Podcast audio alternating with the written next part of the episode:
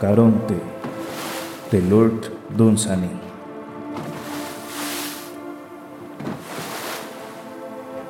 Caronte se inclinó hacia adelante y remó. Todas las cosas eran una con su cansancio.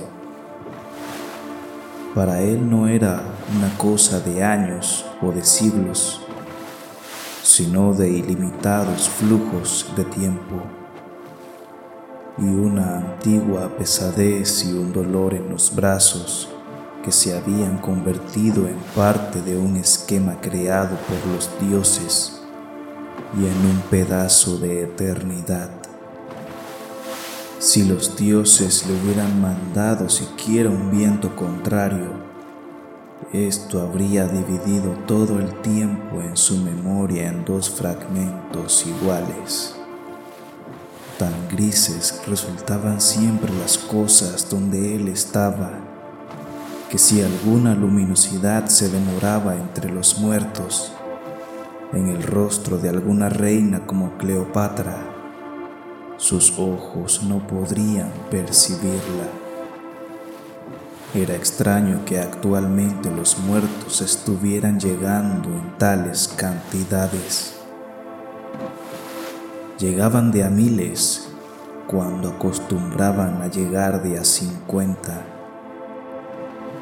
No era la obligación ni el deseo de Caronte considerar el porqué de esas cosas en su alma gris.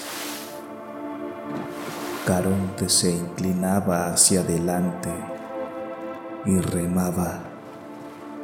Entonces nadie vino por un tiempo no era usual que los dioses no mandaran a nadie desde la tierra por aquel espacio de tiempo, mas los dioses saben.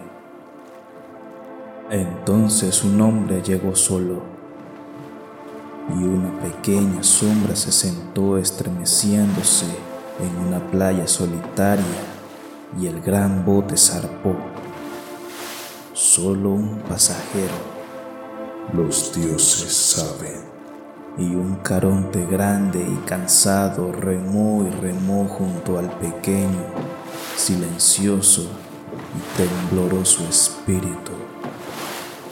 Y el sonido del río era como un poderoso suspiro lanzado por aflicción en el comienzo entre sus hermanas y que no pudo morir como los ecos del dolor humano que se apagan en las colinas terrestres, sino que era tan antiguo como el tiempo y el dolor en los brazos de Caronte.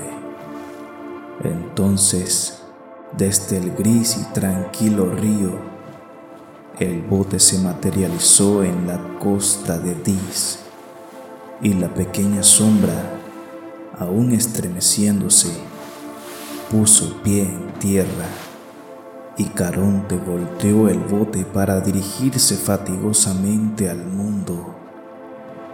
Entonces la pequeña sombra habló.